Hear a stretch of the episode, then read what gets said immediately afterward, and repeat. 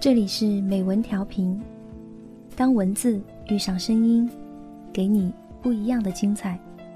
我是主播咪酱，今天为你带来的文章是三毛。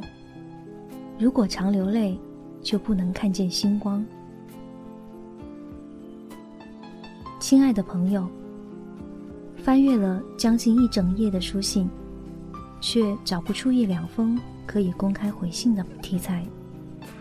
书信专稿原本应该多彩多姿、各色各样，才叫美丽活泼。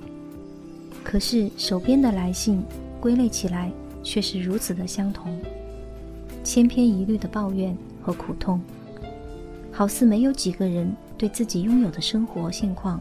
感觉欣赏与赞叹，也少有几个人除了看见自己之外，还看见其他的人和事。我将回不出的书信放在桌上，走到窗口去站了一会儿。想到书信中一个自找苦主的生命中，看见高楼下深夜的灯火，心中禁不住要问：难道在这片灯火下的人群，真的那么不快乐吗？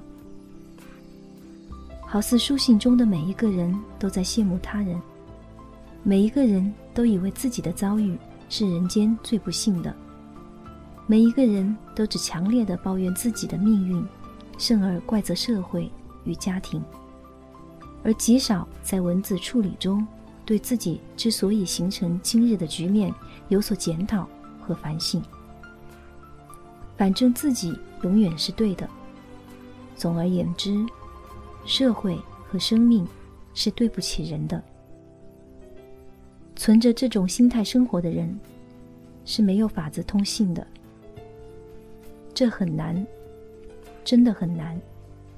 要改也很难。如果自己不改，他人也是没法禁言的。其实，任何一份生命都有它生长期的创痛与成长的过程。这些过程仿佛是种子，在日后的生活中都会彰显出来。于是，我们的生命便在这许多的历练中越渐成熟。生命的成熟过程其实避免不了挣扎和伤感，而生命之美，却也是人间世人加以复形和源泉的。这十分主观，见仁见智，各有所得。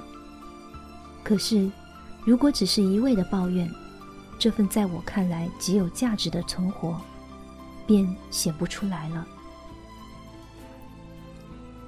有人问过我，人生最重要的是什么？脱口而出的回答是智慧。后来想了想，觉得不太周全。难道除了智慧之外，快乐不重要吗？真诚不重要吗？金钱不重要吗？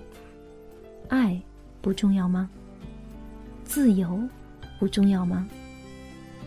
勇气呢？健康呢？家庭呢？友谊呢？和了解呢？难道这些都不重要？我又告诉自己，这一切其实。都已被智慧所涵盖，在智慧的大前提下，其他的东西应该自然而然随之而来的。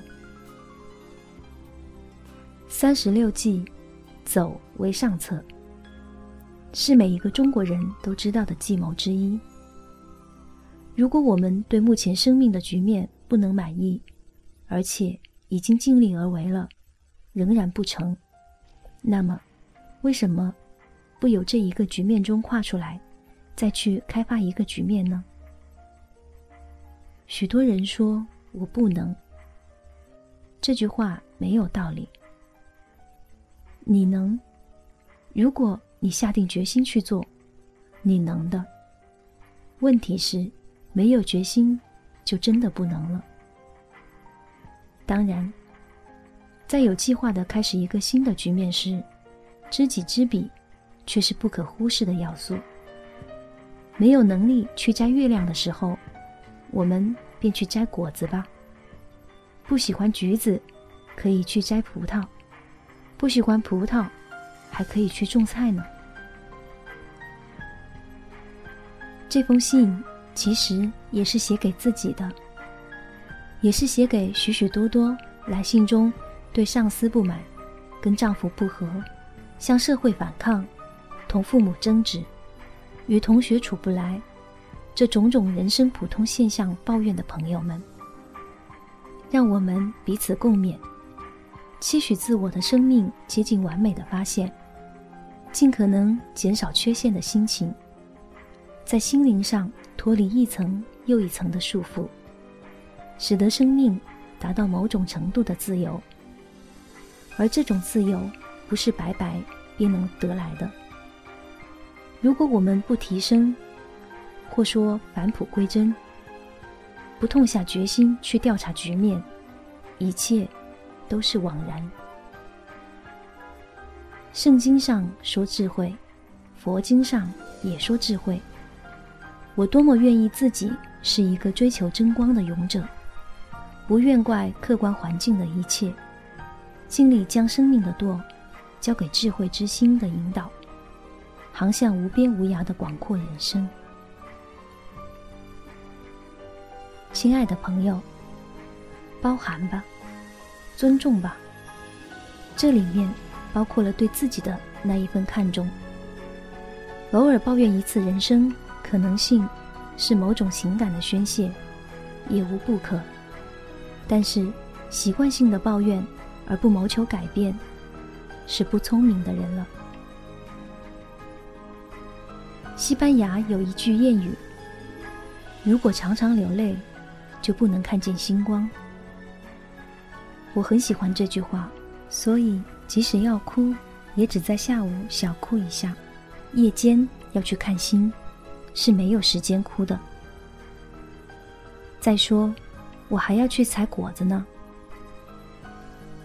许多来信，在这里做一个总回。